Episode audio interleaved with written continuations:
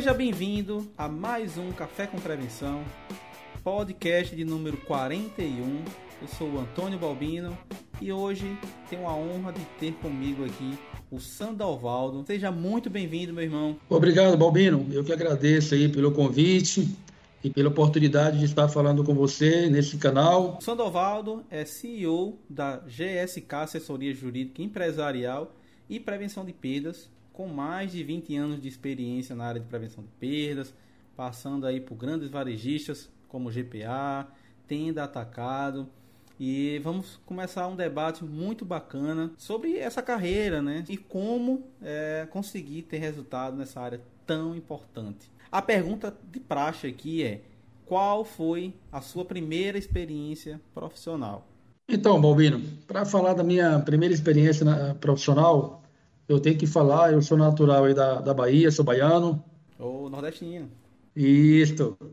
E aí, a minha primeira experiência profissional, eu comecei a trabalhar com, com meus pais. Meu pai, especificamente, é, a gente tinha um comércio de, de, de secos e molhados, em feira livre.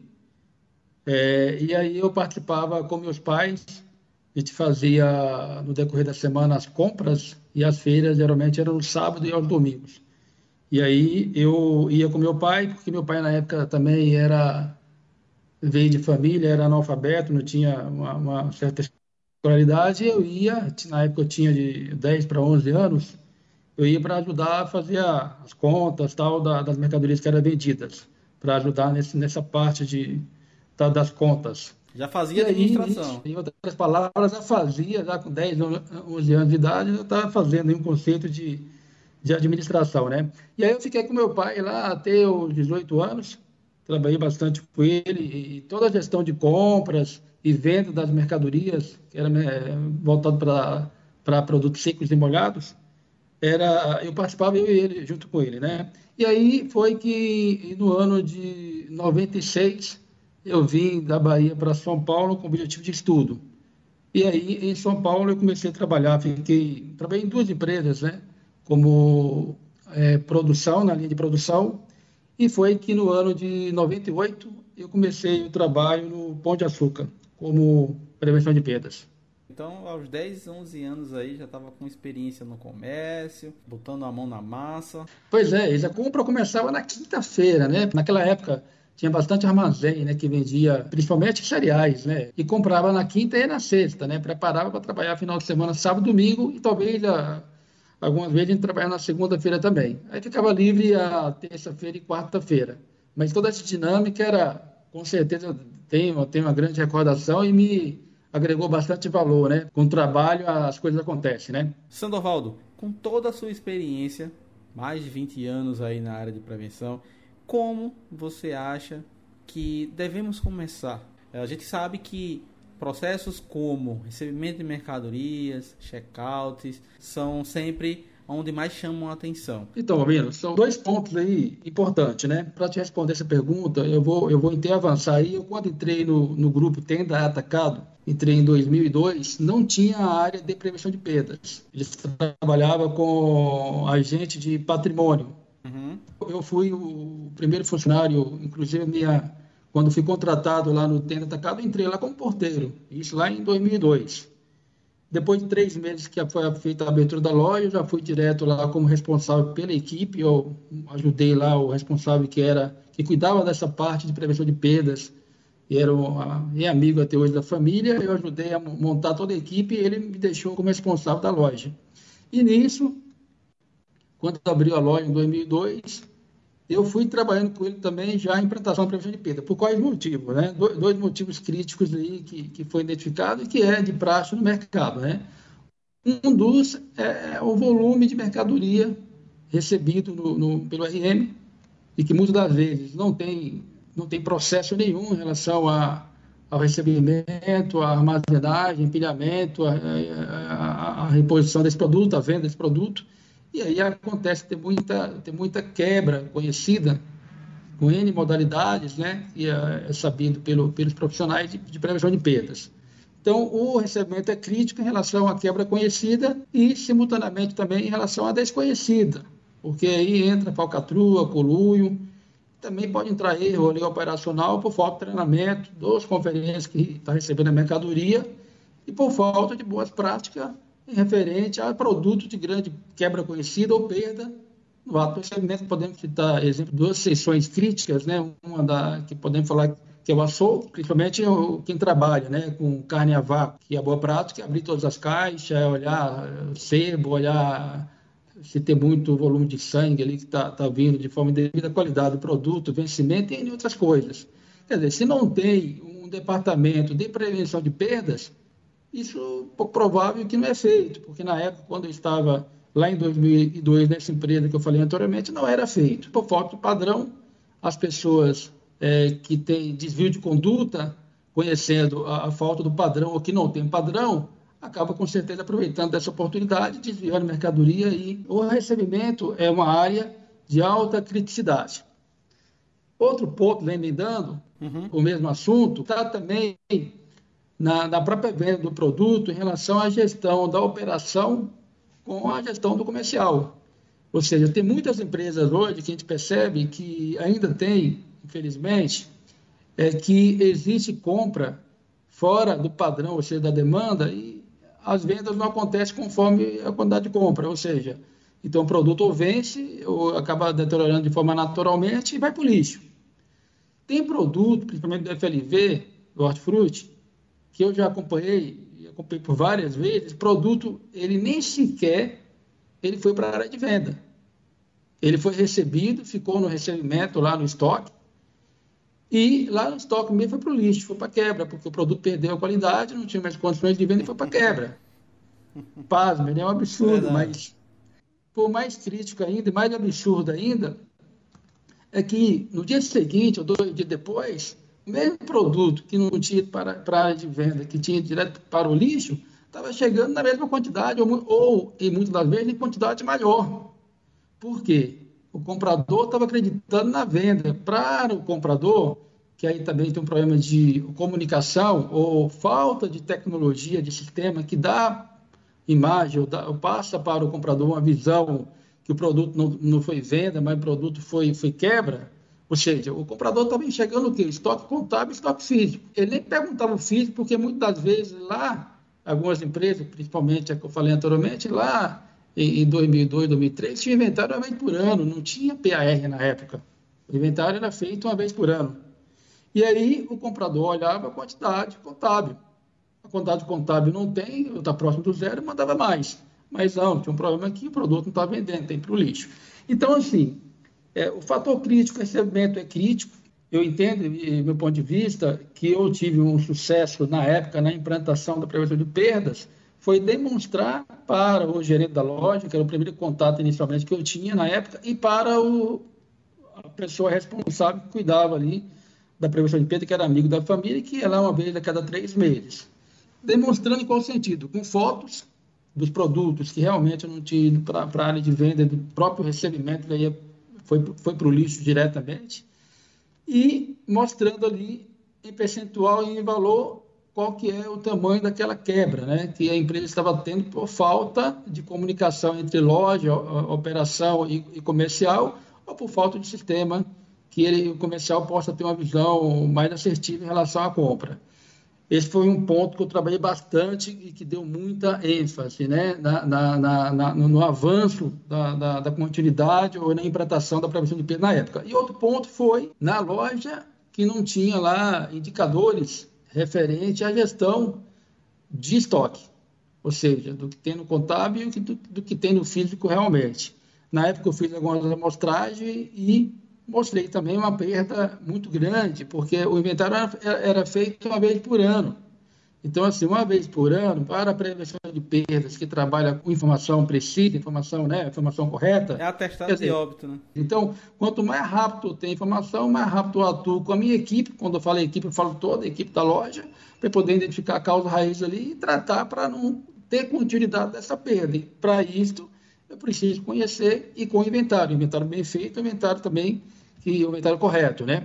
O próximo passo foi duas ramificações. A primeira foi a frente de caixa, que é sabido né, que os grandes vilões que estão lá no recebimento tem que ter um linguajar popular, né, que os elefantes lá no recebimento, a formiguinha lá no, na frente de caixa. Mas, isso. Não é verdade? Mas a formiguinha no dia a dia, no final do mês, a formiguinha já virou elefante também, né? Uhum. E aí, na frente de caixa, nós identificamos bastante, na época, em outras palavras, aberrações, né? Que acontecia e por falta de padrão. Muitas das vezes, não é, é embora tinha também má fé de, de operadora de caixa, fiscal de caixa, mas também tinha muita, muita, muito erro de processo por falta de conhecimento, por falta de treinamento. Então, o primeiro passo, tinha informado e ter apresentado um projeto para a empresa, é implantar um procedimento padrão dos processos críticos que devem ser feitos, porque se não for feito, a probabilidade da empresa ter uma perda é muito grande. E, por fim, foi o CFTV, né?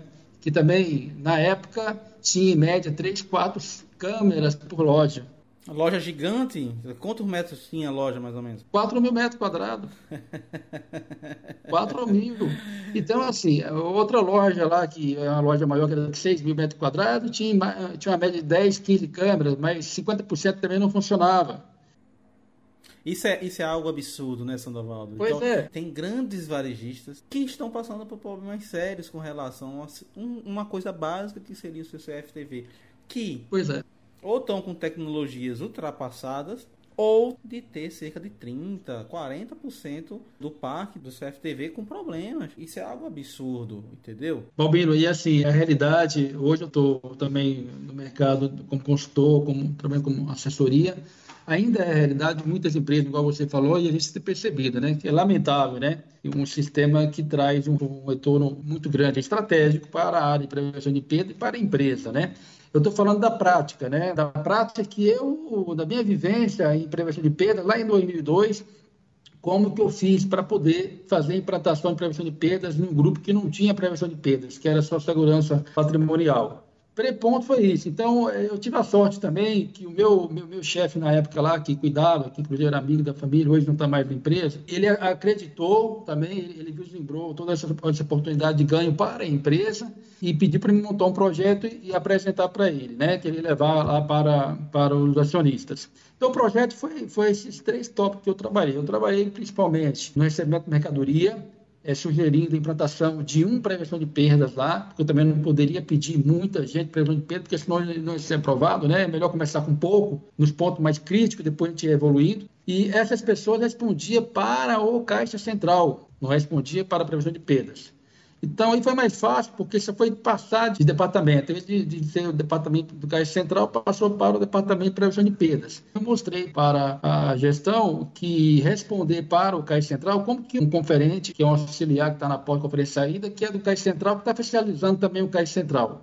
Então, assim, pode ter omissão, pode ter favorecimento, e não vai fazer o dever de casa de forma imparcial. Por esse motivo, teria que responder para a prevenção de perdas. Foi aprovado, então as pessoas que ficavam na frente de caixa, na porta de saída, passou a responder para a gente, para a prevenção de perdas.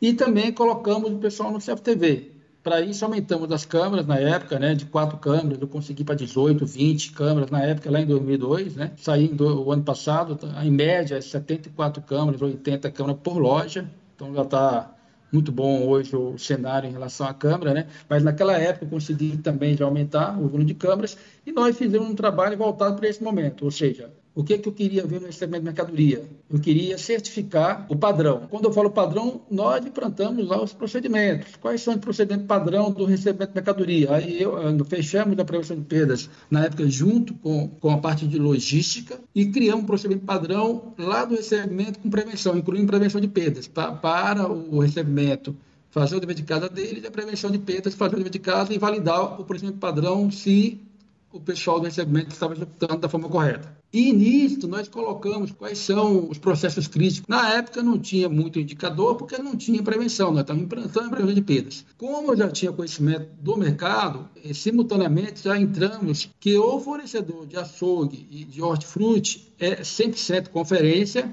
Quem faz a conferência é o RM, conferente com o responsável pelo recebimento de mercadoria, que é o responsável do ambiente recebimento de mercadoria mas com participação efetiva do encarregado, ou responsável pelo departamento, ou FLV ou açougue, porque eles que conhecem o produto 100% e vai validar junto com o conferente 100% aquele recebimento daqueles produtos. Então, a prevenção de perda da função é, quando chegar uma carga de açougue ou uma carga de hortifruti, você tem que validar se o responsável lá do setor de açougue ou do setor de, de hortifruti está aqui participando 100% da conferência com, com os conferentes, desde o começo até o final. Além disso, os produtos de alto risco, nós criamos também uma lista quais são os produtos de, de alto risco, isso eu busquei no mercado. Depois, com o passar dos meses e dos anos, nós fomos criando internamente os nossos produtos de alto risco, alguns, a maioria, né, grande maioria, é, repete, né, podemos falar que ele é padrão no mercado, falar de picanha. Embora, Bobini, isso aí tem mudado, ou seja, mudado muitas vezes em relação a...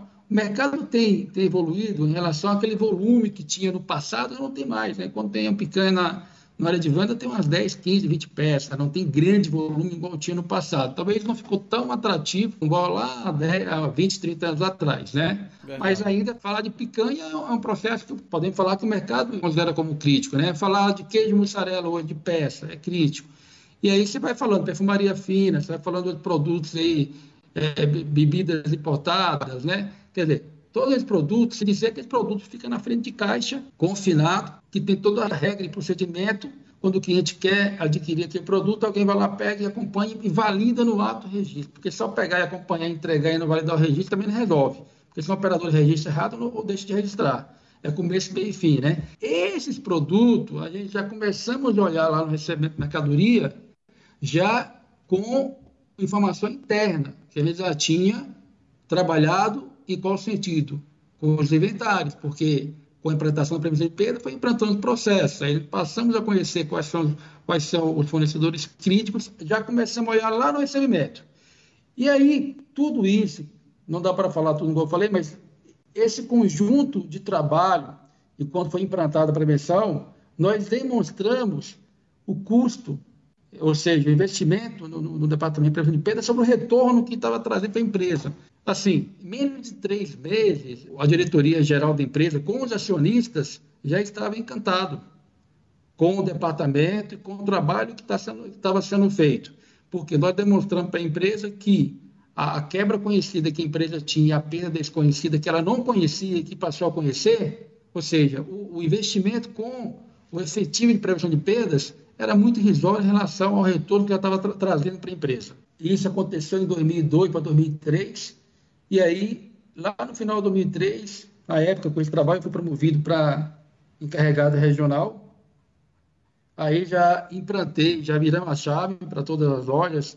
E aí outras equipes de São Paulo também que abriu outra, outras lojas em São Paulo foi, já foi virando a chave para prevenção de perdas, né? E em 2008 eu fui promovido para gerente na, nacional de prevenção de perdas. Fiquei aí para fechar o, o conceito, o raciocínio, né? Fiquei ter até o ano de 2018, né, cuidando das lojas do Brasil, Tenda e Angola na África também, eu cuidava lá da gestão de prevenção de perdas lá das lojas de, da África, né, que o Tenda tem, tem, tem é Alimenta Angola, né, não é Tenda, é, lá é Alimenta Angola, mas é do mesmo grupo, né, e a gente cuidava também da prevenção de perdas lá lá também os itens quase repetem, né? O problema lá de Angola é mais voltado para funcionários. Lá o problema crítico, 80% é com funcionários. Se não tiver um processo muito bem desenhado, com um bom procedimento, com certeza a perda desconhecida vai ser muito alta, porque pode ter, né? Muito conluio, desvio de mercadoria, desde o recebimento que é crítico no PDV na frente de caixa, né? Você chegou na empresa, com pouco tempo que você estava na empresa,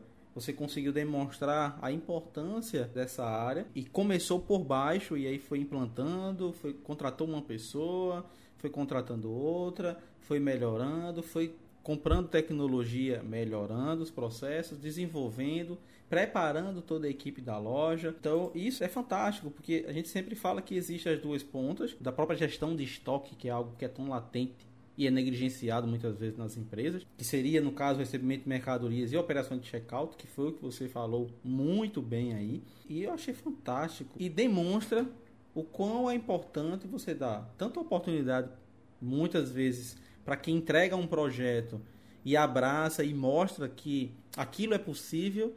Muitas vezes com pouco a gente consegue fazer muito, tá? E aos poucos você vai demonstrando através de resultado, o quanto você vai precisar investir, porque isso tem que ser equalizado. E aí eu aproveito até para a gente entrar em outra questão, que é no caso essa mudança que você falou um pouco e eu queria que você falasse um pouquinho mais do perfil e a visão reativa, muito, muitas empresas ainda têm, na verdade, para o novo perfil que eu diria até que é o primeiro passo, seria o perfil preventivo. Não vou nem passar para a parte de risco, mas vamos ficar na parte preventiva. Como conseguir mudar? É, é assim, Bobino, é um tema, é um tema bastante amplo, né? Eu vejo assim, meu ponto de vista, a mudança, Bobino, ela vai acontecer com resultado. Eu vejo, eu vejo que a prevenção de perdas realmente tem que mostrar qual que é o ganho que o departamento está trazendo, vai trazer ou pode trazer para a empresa. Por quê? A forma reativa, ela vai trazer para a empresa, ela vai trazer mais despesa, o custo operacional. O pessoal tinha muito isso no, no passado, de um exemplo para exemplificar, né?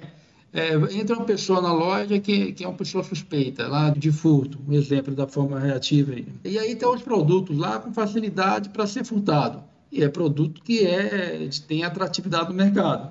E aí as pessoas que estão lá da do Segurança Patrimonial ficam no local longe, dá espaço, passa para o CFTV monitorar, espera a pessoa furtar para poder abordar fora da loja. Fez esse trabalho, e muitas das pessoas entendem que o trabalho que está sendo feito ainda é um trabalho preventivo, mas eu vejo diferente, porque o preventivo, o próprio nome já fala, né? Você prevê que ocorra esse cenário, porque de qualquer forma, você também fica monitorando a pessoa na loja, você sabe que ela vai furtar, né? é conhecida. Teve caso que eu tomei conhecimento de pessoas que ficou duas, três horas na loja, andando a loja, aguardando o momento certo para poder praticar o furto e a prevenção de perda patrimonial estava monitorando qual que é o valor dessa perda de, de hora aí, que a pessoa está lá monitorando, poderia estar tá fazendo outra coisa, ou está olhando uma, tem 10 lá furtando, também não está olhando, porque dá para olhar tudo, dependendo do quadro funcionário que tem na loja, não dá para olhar mesmo, né? Então, assim, se eu tenho um trabalho preventivo, provavelmente, com certeza, vou ser mais assertivo, vou ter um ganho maior. E aí eu tenho que mostrar esse ganho para o gestor, ou para a diretoria. Em qual sentido, né? Eu tenho que conhecer primeiramente, para me poder ter um trabalho preventivo, eu vou ter um trabalho preventivo em qual aspecto, né? Primeiro passo, eu tenho que ter um processo, né? E aí eu defino aonde a prevenção de perda vai estar em quais postos. Beleza, eu vou escrever os processos de cada posto de trabalho, coloca lá quais são os processos críticos que realmente tem que ser olhado, olhado com qualidade, faz implantação e treinamento, beleza, todo mundo conhece, todo mundo vai fazer, espera que faça. Se não fizer, você pode cobrar, pode orientar, pode treinar, pode reciclar, ou punir, ou desligar, e assim vai. Beleza. Então, feito isso, tendo essa cultura, de forma geral, aí sim eu vou começar a conhecer, como nós falamos anteriormente, quais são os itens críticos da empresa em relação à minha perda, ou conhecida ou desconhecida. Eu vou ter um indicador, vou ter, vou ter uma relação, quais são os itens, quais são os fornecedores, vou ter possíveis causas lá, ou as causas raízes mesmo, e o que, que, que eu vou fazer? Quais são os trabalhos a, ser, a serem realizados para poder melhorar o resultado e chegar na meta, que eu também vou implantar uma meta, né? Porque a prevenção de perdas trabalha com indicador. Indicador, para mim ter um indicador, tem que ter uma meta, né? Qual que é a minha meta? Geral, a minha meta por departamento e a minha meta por sessão. Pode ter uma meta por sessão que é uma prática, né? Verdade. O pessoal sabe, foi implantado, foi divulgado, tem uma gestão à vista, então todo funcionário conhece qual é o indicador, qual que é a meta, conhece os procedimentos, conhece lá como praticar essas boas práticas. Beleza, aí a prevenção de perda tem como seu trabalho para lidar se a loja como todo está fazendo. Se precisar de suporte, de apoio, beleza, vamos apoiar, vamos dar suporte. Agora eles têm que fazer o dever de casa no mínimo bem feito. Feito isso, da forma que estamos falando, e tendo todo esse contexto de forma geral, eu vou atuar onde eu tenho desvio, onde, onde eu tenho perda. E quando eu atuo, eu estou fazendo um trabalho preventivo. Quer dizer, se eu tenho uma perda alta num produto igual, falar de cigarro, né, que é prazo do mercado, eu estou confinado. Então, eu não estou sendo reativo, estou sendo preventivo. Ah, mas vou colocar na hora de venda para vender mais lá. Não vai vender mais, vai ter a perda. Não, a conta não fecha, pode ter vender mais, mas vai ter mais perda.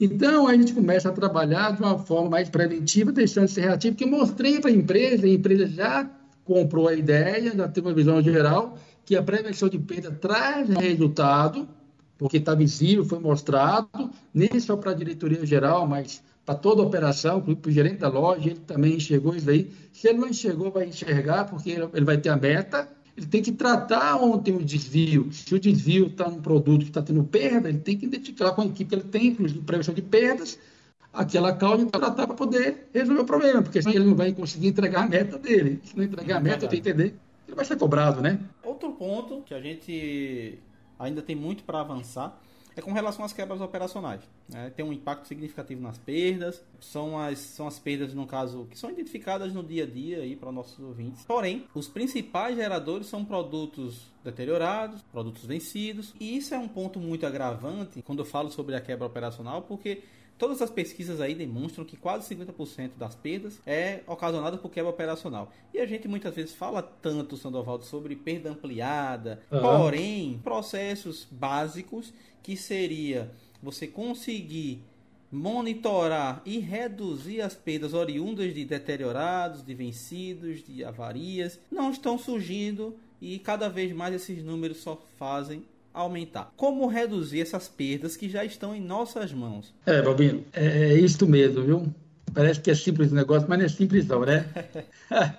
então, Balbino, ó, vou falar pela experiência própria, tá? A gente percebe, inclusive em grupo, que a gente participa em vários grupos de prevenção de perdas, a gente percebe o pessoal falando muito, né, em relação ao gerente da loja, comprar a ideia que a loja tem que enxergar a prevenção como amigo, nem como inimigo, que a loja tem que ter a cultura de prevenção de perdas, ou que a prevenção de perdas tem que aculturar os demais funcionários na loja em relação aos processos, aos conceitos de prevenção de perdas, porque senão as coisas não acontecem, senão as coisas não andam. Beleza. Eu vejo e enxergo dessa forma, olhando o cenário atual, eu vejo dessa forma e enxergo, Balbino, há 10 anos atrás. Lá quando a gente tinha implantado a prevenção de perdas, a minha visão hoje, quando eu vejo o pessoal questionando isso, eu vejo há 10 anos atrás. Por quê? É, a prevenção de perdas, primeiro ponto, como eu falei anteriormente, tem diretores, né? Cada departamento tem um diretor. é verdade. Você vai para a prevenção de perdas, você chega num gerente nacional de prevenção de perdas, né? Tem algumas empresas que têm diretor, de, de 10 tem um, dois diretores, os oito é, é gerente.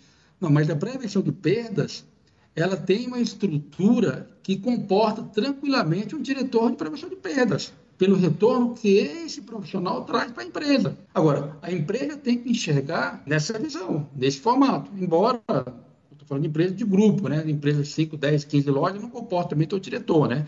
Agora, tem empresas acima de 50 lojas, de 100 lojas, deveria, né? Eu vejo que nós temos que trabalhar, mas a BRAP, eu não tenho dúvida que vai ajudar bastante esse conceito e que só tem a evoluir. Agora, voltando à pergunta, é como fazer em relação à quebra conhecida e à desconhecida. De 100% da minha quebra total da loja, vamos falar total, quebra total da loja, de 100%, 70% a 80% era conhecida.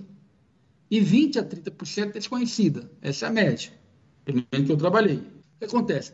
Da conhecida, em média, 20 a 25% nas pesquisas falam, né, é vencimento. Então, o vencimento é um dos grandes vilões hoje, né? O vencimento. Depois entra a deterioração natural, porque a deterioração natural só é muito para FLV, para hortifruti. Mas olhando o vencimento, o que, é que nós fizemos? Uma boa prática, né, que eu vejo que nós implantamos, e isso trouxe um resultado muito grande. Primeiro ponto, venciam-se muito nas lojas, mesmo com rebaixa. A loja identificava o vencimento, nós criamos um padrão que é 21 dias, 15 dias e 7 dias. Ninguém manda e-mail para a matriz fora dessa tabela. A tabela é 21 dias sem forma, 15 dias sem forma, depois 7. Depois ele entrava lá em seu item, o próprio comprador já colocava lá a rebaixa, reservava a etiqueta e já mudava o preço. Mesmo fazendo o processo de rebaixa, ainda e vencia-se muito. Porque as rebaixas, muitas vezes, não era suficiente para poder fazer a venda, a venda acontecer. Porque muitas vezes o comprador, no, com 21 dias, ele rebaixava, rebaixava muito pouco. Com 15 dias, também rebaixava pouco. Aí, faltando 7 dias, 5 dias, 3 dias, que rebaixou um pouco mais, mas aí acabou, o produto já estava vencendo. E dependendo da quantidade de mercadoria, você transfere para outra loja, ajudar a vender. Mas quando você faz uma transferência para outra loja, está aumentando o custo para a empresa, porque tem um custo logístico também. Quer dizer, você vai queimar um produto lá, vai rebaixar mais ainda. Então, assim, não é uma ação inteligente, né? Pode ser para um assunto isolado, mas não pode ser uma rotina. Ah, eu vou usar como boa prática. Quando acontecer, eu transfiro e vendo, transfiro e vendo. Você está criando problema para a empresa. Então, o que nós fizemos? Considerando todo esse cenário, nós mudamos é, o processo envolvendo a área comercial. Primeiro ponto, nós implantamos. A área comercial passou a responder por a meta de perda da loja. Quando nós implantamos isso com a diretoria geral, o diretor comercial com toda a equipe, questionou, falou, peraí, a conhecida até concordo, mas desconhecida, por que tem que responder por desconhecida? Estava furtando lá o cara está furtando a loja, o problema não é meu, o problema é só do voto, prevenção de perda, é esse que vai atrás do ladrão. Falar dessa forma. E aí, o convencimento foi que tanta conhecida é desconhecida, o comercial responde. Por que o comercial responde desconhecida? Porque a desconhecida muitas vezes tem produtos que são introduzidos nas lojas e que é produto de alto risco, produto atrativo para furto, que muitas vezes a prevenção de perda vai saber no inventário que está fazendo, no inventário está faltando produto. Não foi envolvido para de perdas no ato da negociação ou da introdução do novo fornecedor para implantar esse item na loja. E aí nós passamos a envolver a área comercial e eles têm premiação, como todos os funcionários da loja têm. Aí o negócio mudou. Quando envolveu o dinheiro, envolveu a premiação, envolveu meta para a área comercial, já começou a mudar. Todo vencimento que era feito rebaixa de preço, além de queimar a margem deles, os produtos também de quebra, que não vendia 100%, também era batido da margem do comprador. Embora estava na quebra, mas tirava da margem dele também. Você vê, eles respondiam diretamente pela, pela quebra por vencimento. Aí o trabalho ficou mais eficiente, em qual sentido? De buscar rever as compras em relação a alguns itens que estavam vencendo com certa continuidade, rebaixava, mas daqui um mês voltava a vencer. Aí readequou a compra, tirou alguns produtos de linha, colocar fornecedores de linha, né? Colocaram outros fornecedores que tinham uma, venda melhor e com esse trabalho de comprar menos, tirar produto de linha que não tinha aceitação em algumas lojas específicas, talvez tem região que vende, mas tem região que não vende e acompanhar quando fazer a rebaixa com a loja e com a prevenção de perda, desde o dia da rebaixa até a venda, nós conseguimos reduzir. Vou falar de 1 a 10, conseguimos reduzir 7, ok? Não, em relação à quebra por vencimento. Então, a nossa quebra por vencimento de 100%, ela caiu para 30%. Então, foi um avanço extraordinário em relação a essa ação envolvendo prevenção de perdas, operação e comercial. Desde a identificação do produto com 21 dias, que era 21, 15, 7, mas desde a identificação do produto com 21 dias para vencer, até a venda efetiva. E depois tinha uma análise por que, que esse produto precisou ser rebaixado e se ele precisou ser rebaixado em mais de uma loja. Qual está sendo a frequência? É semanal? É mensal? Por quê? Eu tenho que comprar menos, ou tenho que tirar de linha. Eu tenho que fazer algo porque eu não posso ficar rebaixando sempre também. E isso gerou um ganho para a empresa muito grande em relação ao vencimento. E se não envolver a área comercial, gente, fica difícil. Meu amigo, é o seguinte, vamos falar um pouquinho de consultoria. Muitos empresários, às vezes, de forma a desacreditar por trabalhos realizados por consultores que já existiram no passado, ou seja, consultores que vinham para fazer uma apresentação o empresário, Sandovaldo, e trazia um livro. Começava a falar um monte de coisa que tem que implantar na empresa, um monte de processo, abria um, um PPT com 300 slides, passava 30, 40 minutos apresentando uma coisa, uma hora e não chegava a um ponto fundamental que era o que o empresário queria saber e ele achava né? Muitos acham que a área de prevenção é uma área altamente burocrática e que só gera despesa. E esse é um dos pontos que acho que é o que gera mais trabalho para quem trabalha na área de prevenção de perdas, convencer ele de que a área não é uma área que vai gerar despesa e, acima de tudo, que não vai atrapalhar também, no caso, a própria operação dele. Então, os empresários acabam fazendo nas coxas da forma que quer, alguns fazem inventário, tem muitos que mal fazem inventário. Quando você começa a fazer de qualquer forma, acaba não dando certo. Qual é a tua visão com relação a todo esse cenário de consultoria? Então, Balbiro, é, é, o que você acabou de falar aí, eu acho que deu uma boa pincelada aí, né? Infelizmente, o mercado está um pouco poluído. Quer dizer, tinha muitos consultores, eu teve muitos consultores que apresentavam, ou seja, vendiam uma apresentação que você comprava com os olhos mesmo, um PowerPoint lá tão bonito que era, né? Mas na prática, realmente o resultado não acontecia, né? E aí pagava-se muito valor e aí não aconteceu. Outro problema crítico também é, que eu vejo, esse é um, mas também tem um segundo aí, Balbino, que eu tenho acompanhado também, qual que é, né? Que é a empresa que implantou uma consultoria idônea e tal, que tem um, um conhecimento e foi empresa e fez realmente um excelente trabalho. Só tem que a empresa pecou aí, que pecou na continuidade do negócio. Então, assim, quando foi implantado lá um primeiro, primeiro trimestre, semestre, o resultado vem. E aí depois o gestor que está lá para de perda, talvez o gestor não é um gestor que vai para cima, que aí tem que rever os conceitos também, né? e aí é, deixa na mão do gerente de cada loja e as coisas vão se perdendo. E aí o resultado, ele não vem, ele não vem, ou seja, não, tem, não continua o resultado, né? Embora, na época da consultoria, melhorou, ou seja, provou para os acionistas ali aquele resultado. Tem que ter continuidade. Quando nós contratamos também, eu falo que eu contratei um consultor, que era da, da pessoal do Falcone, lá em 2013, 14, e agregou muito valor, nem só para a prevenção de perda, mas para toda a empresa. E aí, na prevenção de perda, eu usei da melhor forma possível, né? Agora, para poder ter contratado esse consultor, tem um trabalho também que eu fiz lá como gestor, de estar tá mostrando para a empresa o resultado que ela já estava ganhando anualmente com o departamento de prevenção de perda, porque, ou seja, ponto é, a empresa definiu uma meta, essa meta, a prevenção de perdas é, fechou em acordo com a diretoria geral. E aí ela vai trabalhar. Quando o departamento de prevenção de perdas ele fecha mês a mês do ano na meta ou abaixo da meta, e no decorrer dos meses ele vai mostrando para a diretoria geral, para o alto escalão, quais foram as boas práticas ou quais foram os resultados efetivos que a prevenção de perdas trouxe, isso vai gerando valor, porque eu vejo também que a prevenção de perdas tem que mostrar. Eu mostrava muito lá no meu trabalho quais eram os resultados que eu estava trazendo diariamente, né? era semanal, mensal, eu mostrava todo dia. Quando tinha a oportunidade de falar, eu já falava. Ó, estamos fazendo isso, fizemos aquilo. Você tem ideia? Teve uns cinco anos atrás lá, eu não cuidava da parte de aparas. Não é bem, entre aspas, né? Pode falar, ah, mas aparas, papelão plástico, orgânico, o que, que tem a ver com prevenção de perda? Tem tudo a ver se não bem cuidado, traz uma perda para a empresa, tanto financeira, falando de orgânico, traz uma perda de, referente à imagem, que aí envolve o lado ambiental. Se tiver empresa que está fazendo a coleta e está levando para o aterro, que é um aterro que não é aterro autorizado, ou seja, a empresa pode ser autuada e pode ter imagem de forma negativada.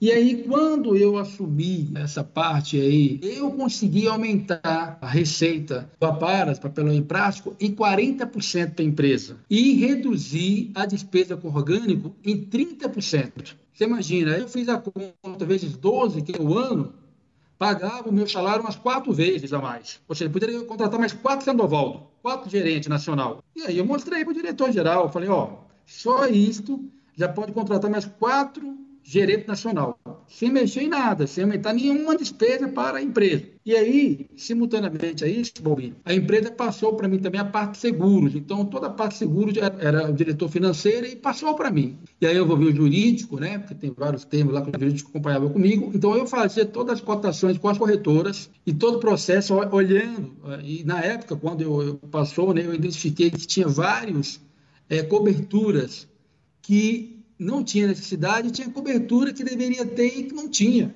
Então, nós melhoramos o desenho da apólice, do patrimonial. E, por fim, nós também melhoramos as franquias, porque tinha franquia muito alta, você tem uma ideia. Na época, eu peguei a franquia de incêndio, ela estava 5 a 10% do valor do conteúdo, que é do estoque. E aí, quando, no primeiro ano, eu consegui zerar, eu, eu consegui fechar o seguro com franquia zero, sem franquia, para cobertura de incêndio. E trouxe também, porque tinha só um corretor, eu coloquei três para poder fazer as cotações e fechei com mais barato, que tinha uma estrutura que poderia atender, atender muito bem com a, com a seguradora que estava sendo fechado.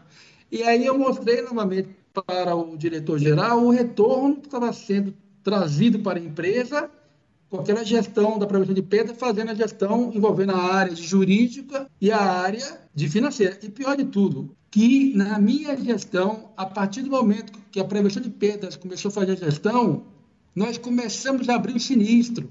Aí a corretora, a corretora falou, mas peraí, não tinha sinistro na empresa, agora está tendo por qual motivo? Ninguém abria, absurdo, quer dizer, eu pagava-se muito caro pelo seguro que eu consegui fechar com valor menor e todos os sinistros que aconteciam não era aberto, então não tinha recebimento, quer dizer, só tinha despesa. Então eu falei tudo para você o quê? Porque quando eu comecei a mostrar qual que é o ganho que a prevenção de perda está tendo fazendo a gestão do seguro, pagava, tanto, pagava esse valor antes, agora está pagando menos, tinha um desenho que não atendia, ou seja, tivesse um sinistro que fosse relevante, poderia a empresa ser pega surpresa. Agora o desenho está 100% organizado, dizer, está pagando menos com um desenho melhor. E a franquia, quando tiver um sinistro, a franquia vai ser menor, que nós negociamos também a franquia. Quando eu mostrei esse ganho, com ganho da paras, com ganho orgânico, com ganho da perda desconhecida, da quebra conhecida, Balbino, ficou fácil para poder aumentar o meu matricial que eu tinha eu tinha lá na época era uma pessoa, coloquei mais duas, fiquei com três pessoas, para centralizar 100% as informações de estratégia que realmente tinham oportunidade de ganho, de retorno para a empresa, que eu conseguia mostrar isso aí mensalmente para poder validar tudo isso, e melhorei em, em relação à tecnologia de forma geral para as lojas, né? Porque é o conceito, né? A tecnologia, processos e pessoas.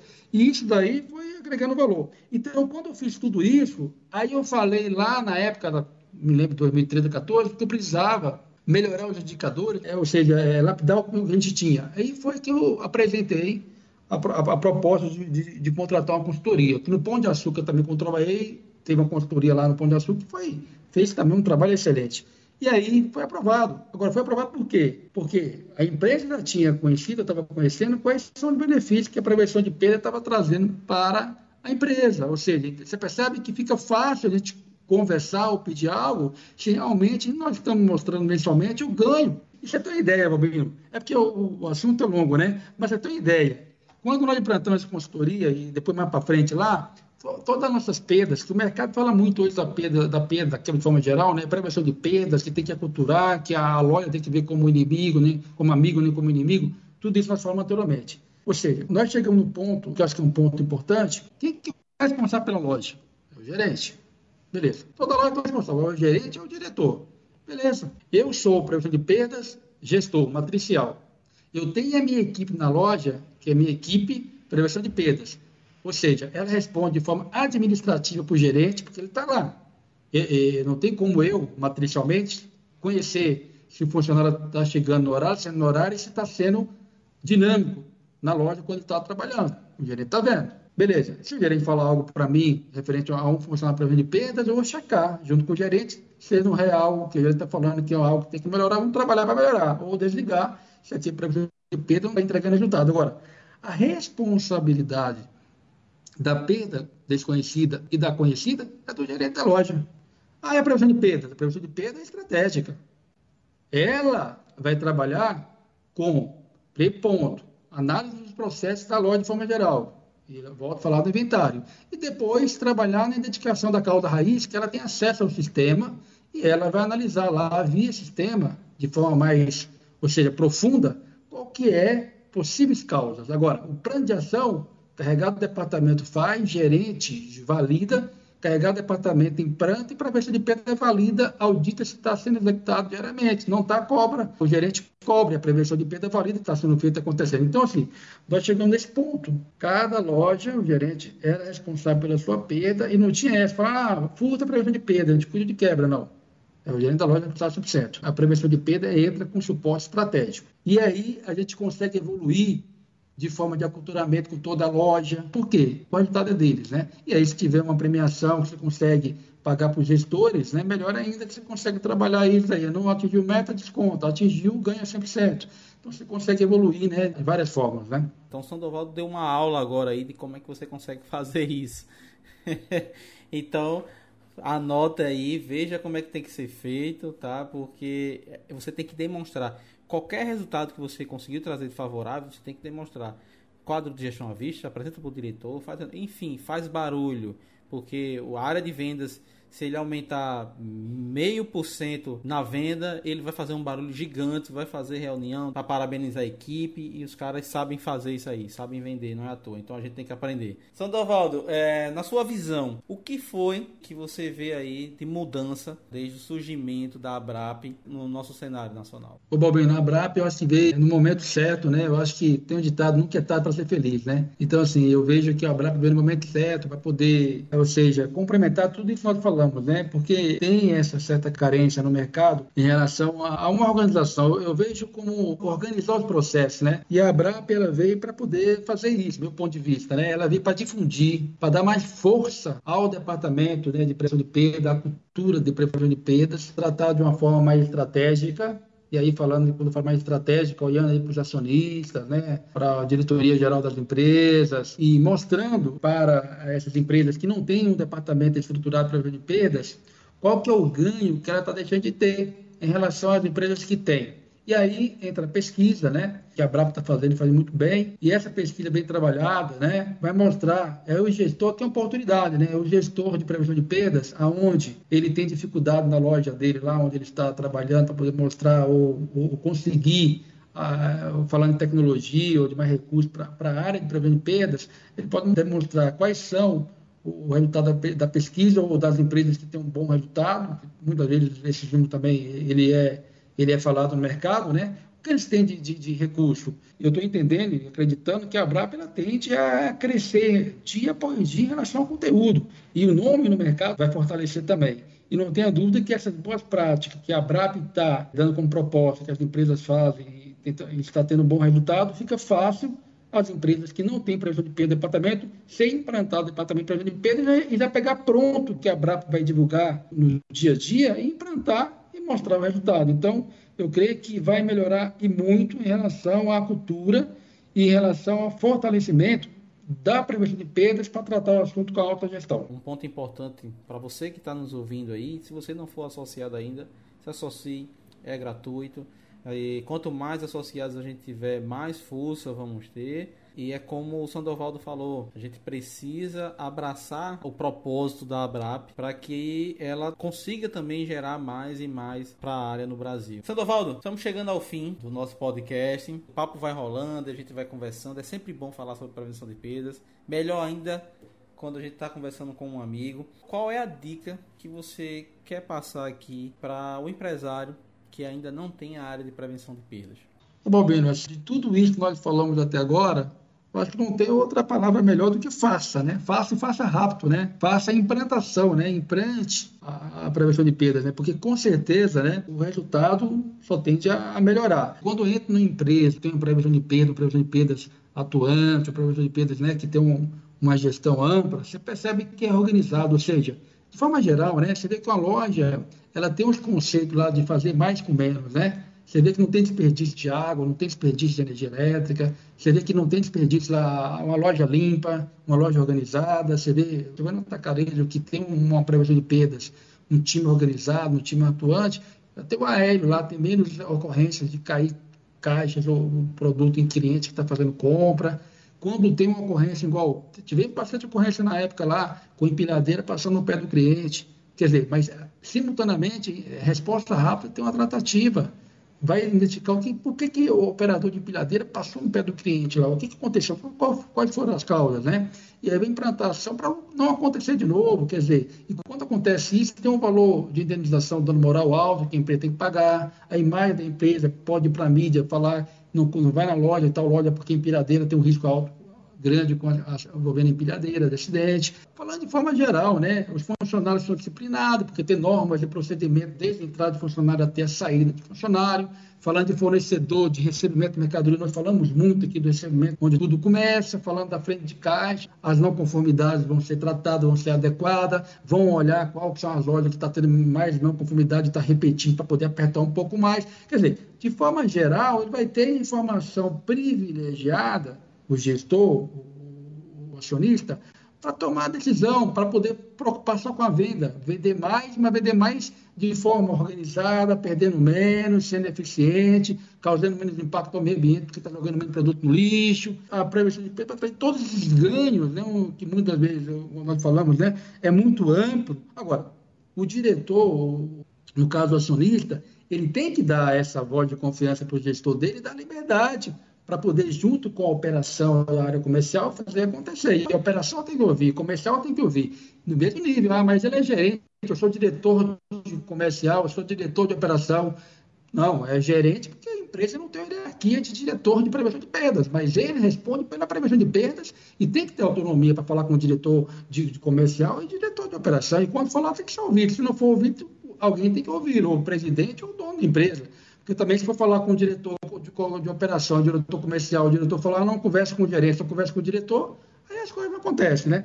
Então, o Balbino é isso, ou seja, só tem a ter ganhos e a empresa vai crescer com estrutura muito forte, né? gerando resultado, gerando lucros e com a probabilidade de perda de ocorrência muito baixa. Né? E aí não tenha dúvida que é só sucesso. É meu ponto de vista em relação a essa última pergunta, viu, Balbi? Sandovaldo, eu quero dizer que foi uma honra ter você aqui, tá? Uma satisfação cara que todo evento de prevenção você está participando e divulgando e sempre ajudando. Você é um cara fantástico. Pode ter certeza que para o que você precisar, o Café com Prevenção está aqui, o nosso site.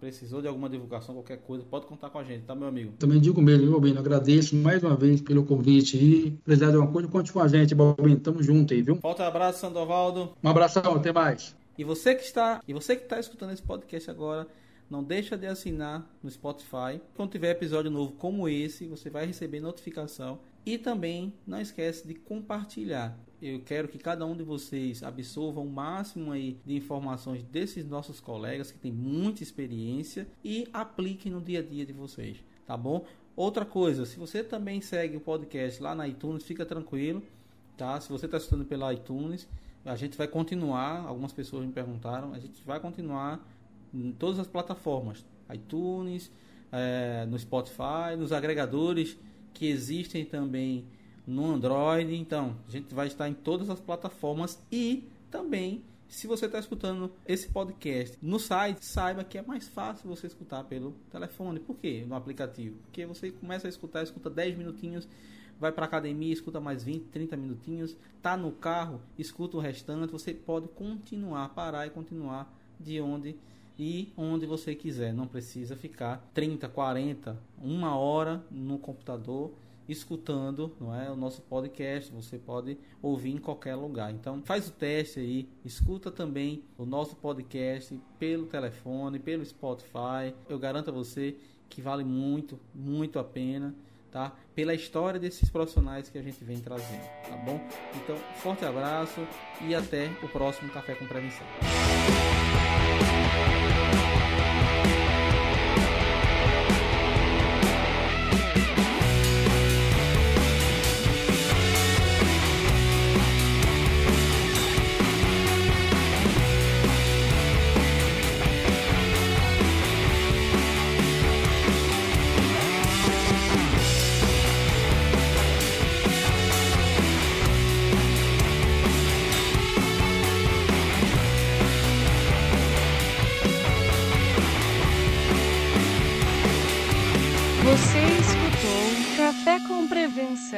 obrigado e até a próxima semana.